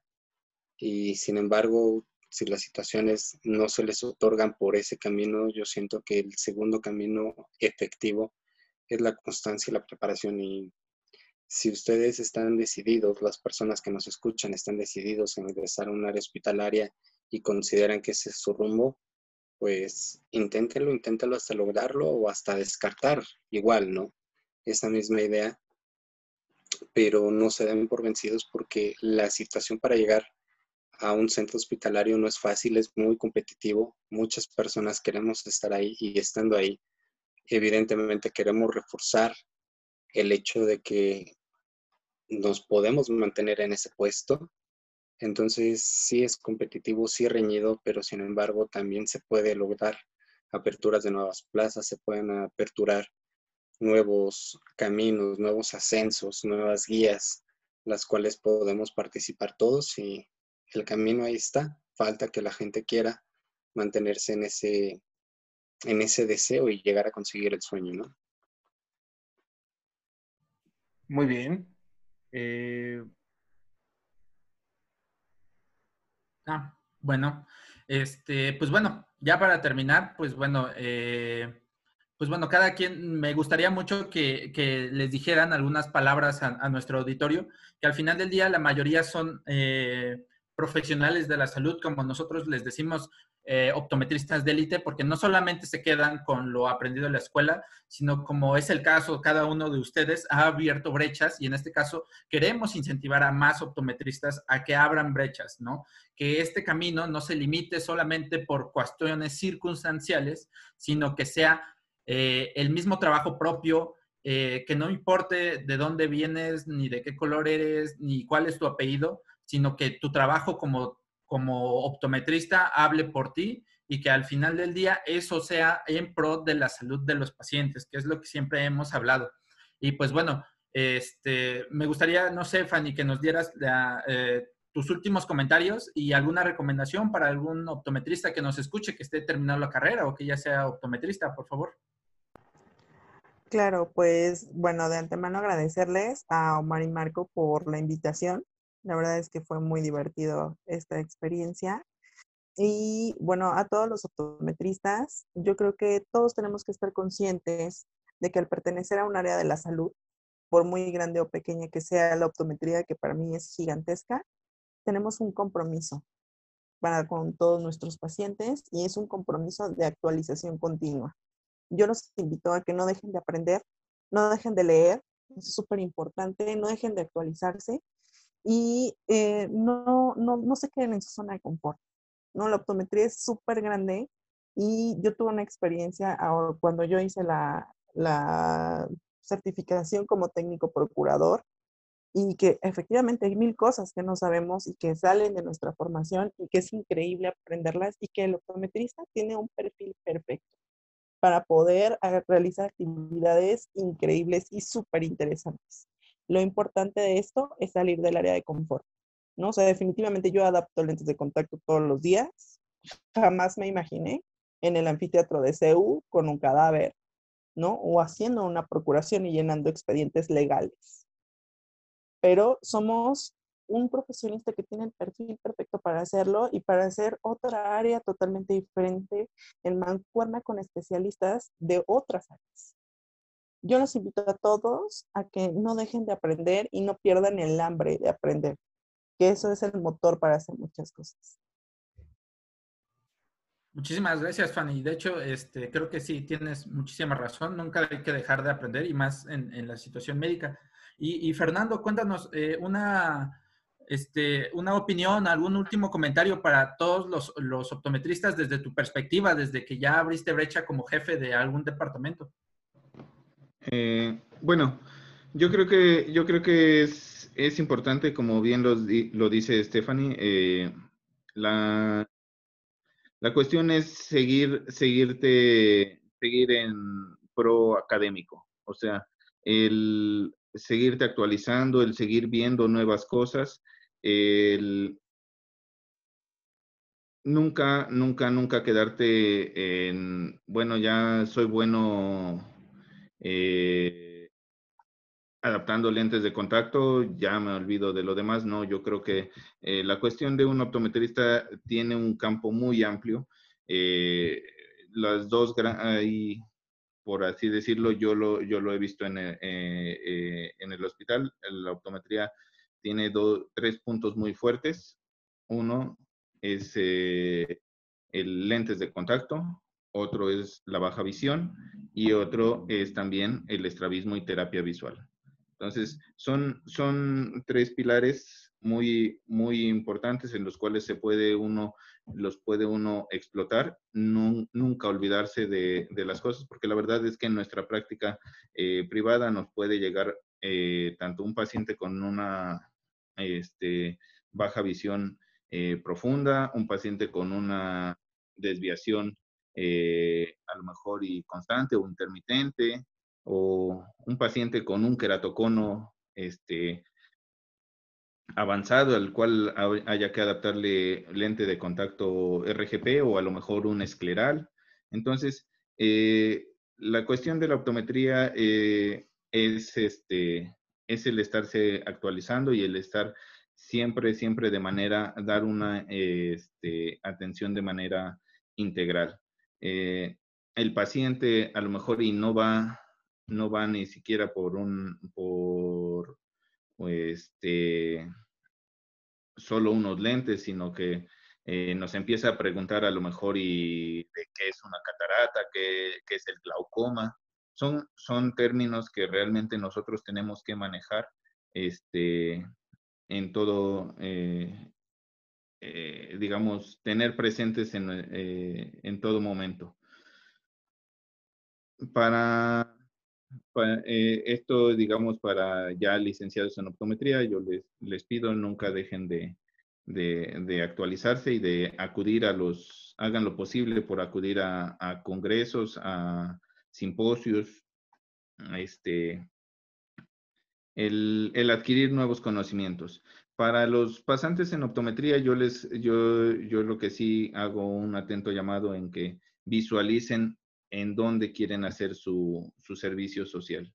Busquen eh, instituciones como las que, a las que ahorita eh, estamos representando, estamos tratando de, de, de, este, de, visual, de hacerles ver, pero porque esto influye mucho en, en su futuro si ustedes, si ustedes dicen, ah, pues yo me voy al seguro social, donde realmente no tienes, a veces ni siquiera estás refractando, estás a lo mejor, y si bien te va tomando agudeza visual, ¿de qué te sirvieron cuatro años de, formación académica?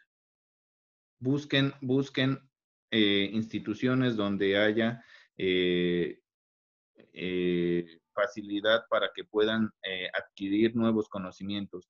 Instituciones oftalmológicas como lo es el CONDE, la PEC, Fundación Hospital Nuestra Señora de la Luz. Hay, hay, muchas otras en donde pueden explotar y donde pueden tanto confirmar sus conocimientos ya adquiridos dentro de la carrera como adquirir nuevos conocimientos que les van a abrir más puertas. Y si se quedan en esas instituciones, pues explótenlas, adquieran todos los conocimientos, porque he tenido eh, también experiencia de, optometristas que llegan a la institución, pasa una semana y se van.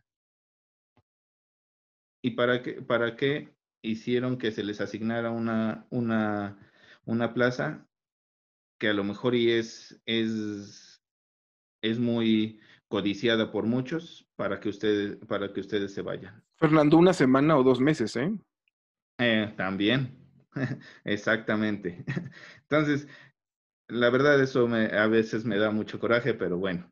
Entonces, yo, los invito a que visualicen su futuro, visualicen que pueden eh, encontrar buenas plazas y que les van a ayudar a salir adelante. Perfecto, muchísimas gracias, Fernando. Y por, ahora sí que, Víctor, ¿cuál sería tu último comentario con respecto a, este al tema y un último mensaje para nuestros colegas optometristas?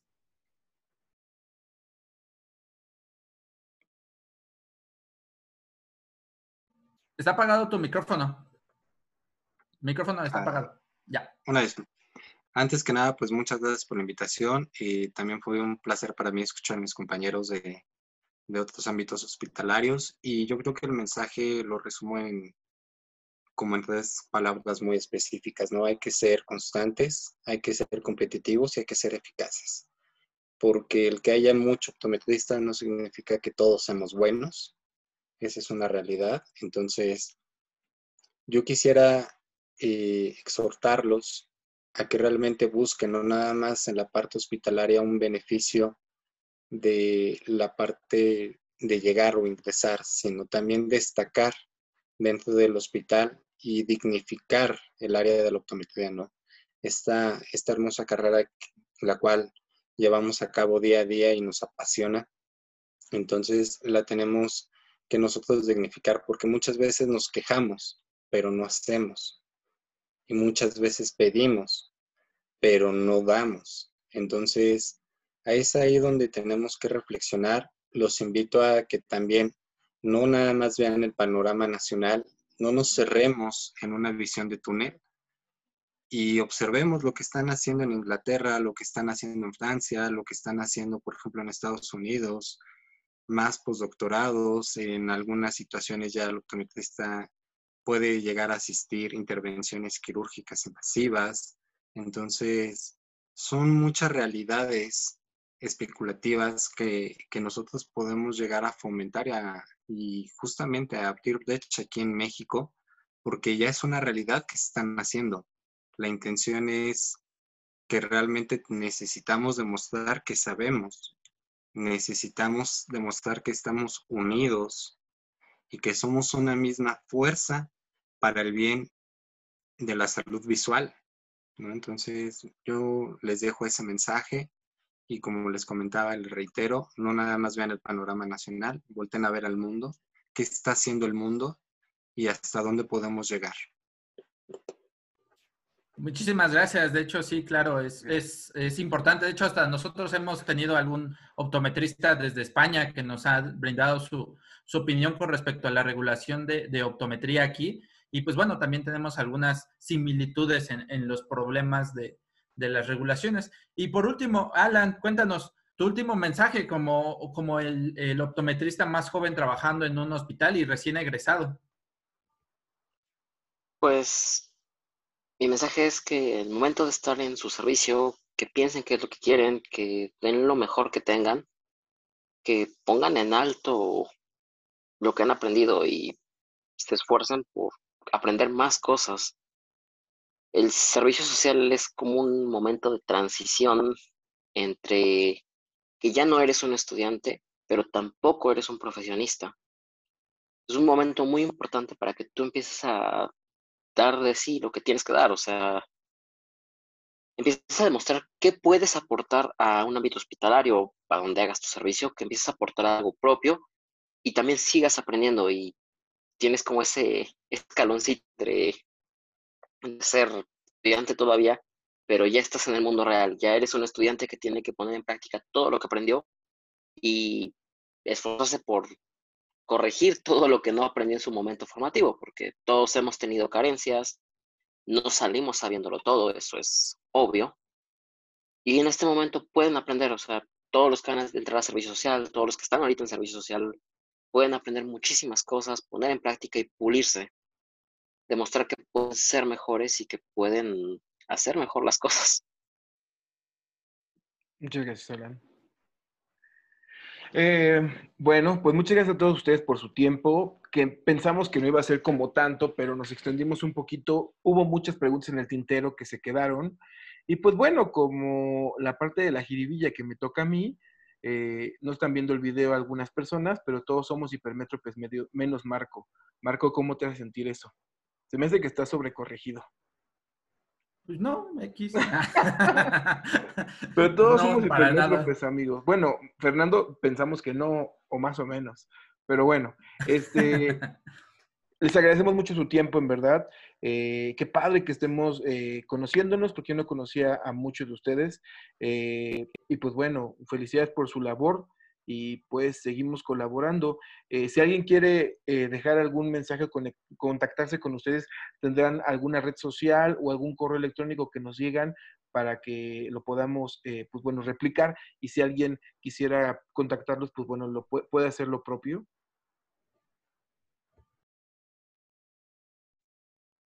Claro, eh, pues, me pueden contactar en mi celular. La verdad que nunca contesto, pero los mensajes sí los leo y en algún momento les contestaré. Y sin problema, eh, para cualquier situación, 55 40 51 33 47. Muchas gracias, Fanny alguien que quiera dejar su, correo electrónico, su red social. A lo mejor alguien quiere trabajo, Fernando, puede acercarse contigo, no sé. Este, Víctor, a lo mejor, no sé, como ese plan, creo que yo lo noto como tan zen, tan enfocado. A lo mejor alguien te puede pedir alguna historia. Y Alan, ¿no? Con esa parte de tan directo, tan medio sin filtro, pues está padre. Escuchamos sus contactos. Eh, claro que sí, yo les doy mi correo, que es el que estoy un poquito más al pendiente. Desafortunadamente el, teléfono se me complica más por algunas actividades. El correo es lic.opt.victorlgz.gmail.com y también me pueden contratar a, la, a través de una página de Facebook que se llama Un Mundo para Todos, que es un proyecto que igual está abierto para todas las personas y también está enfocado hacia la parte de el profesional de la salud visual. Entonces, son mis dos redes sociales en las cuales me pueden contactar, bueno, mi red social y mi correo electrónico. Muchas gracias. Fernando Alan, adelante. Eh, muy bien, eh, yo les dejo mi correo, realmente eh, es más fácil que, que, a veces, bueno, realmente si me marcan a mi celular, a veces no, no, no, no contesto, no es muy fácil que conteste, pero si me mandan WhatsApp, pues puede ser que sí. Les dejo las, dos opciones. Es fernando.castaneda arroba hospitaldelaluz.org.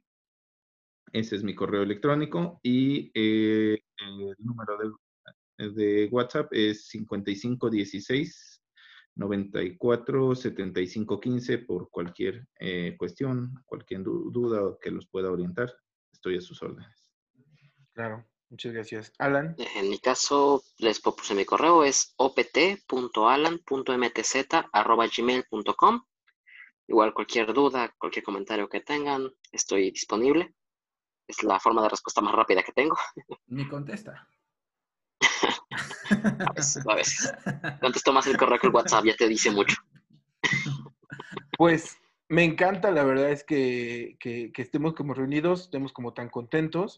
Y bueno, yo en el podcast pasado di mi conclusión y tal vez esta vez le toque a Marco concluir, este, bueno, dar su conclusión, que lo dijo, nos prometió que lo iba a hacer en este, en este podcast. Para todos los demás, sigan Círculo de Menor Confusión, escúchenlo, están todos los eh, episodios disponibles, no cobramos ninguno suscríbanse por favor. Este, y pues nada, llegamos a 8 mil personas, está padrísimo eso. Eh, Marco, tu conclusión.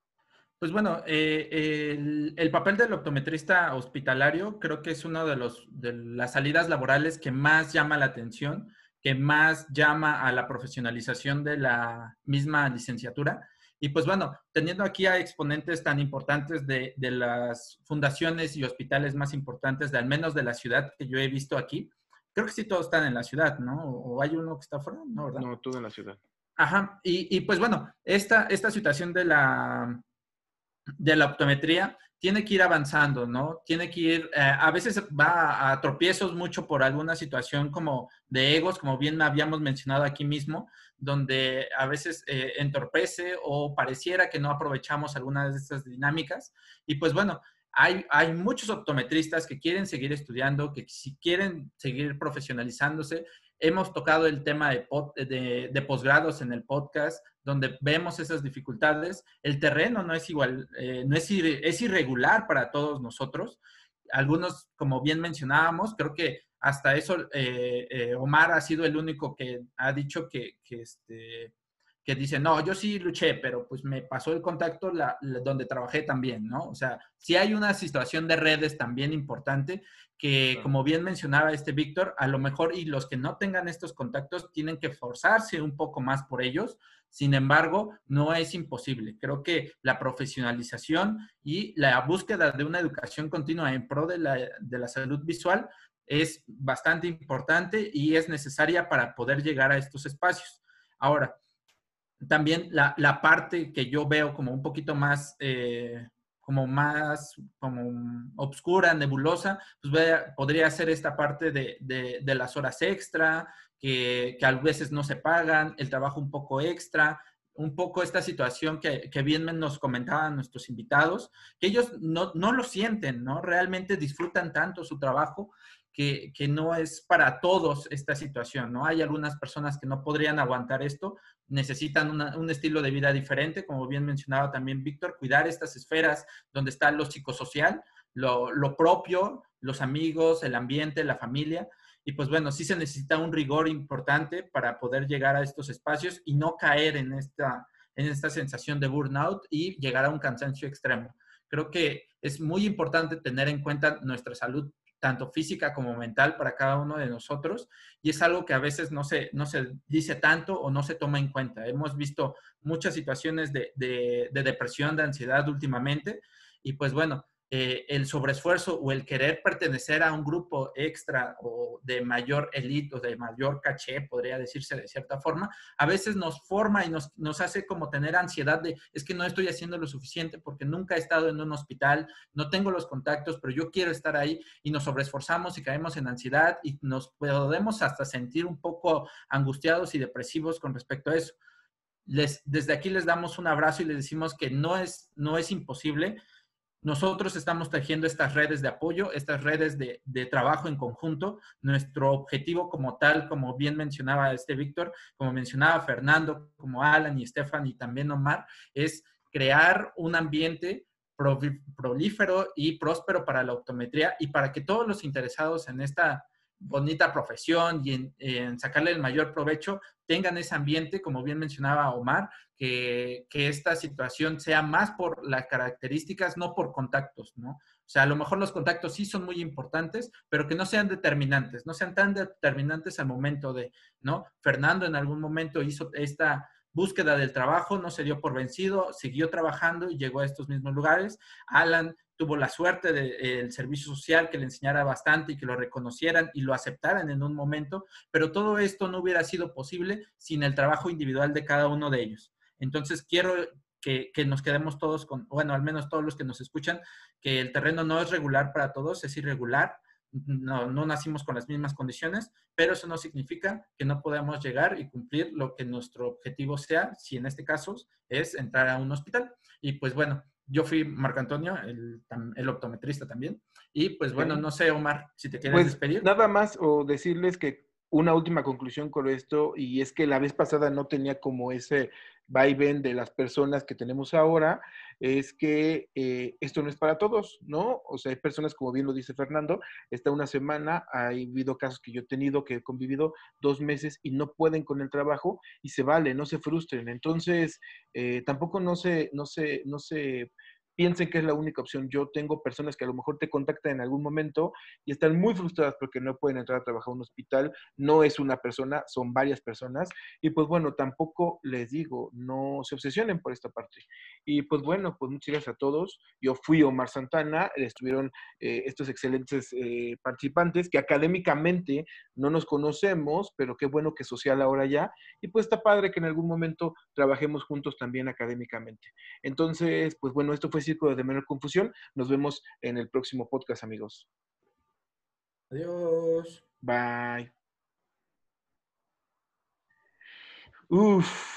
Todavía sigue en línea, ¿eh? Así que. Ah, cuidado. ok, ok, ok. Voy a dejar de grabar. Voy a dejar de grabar.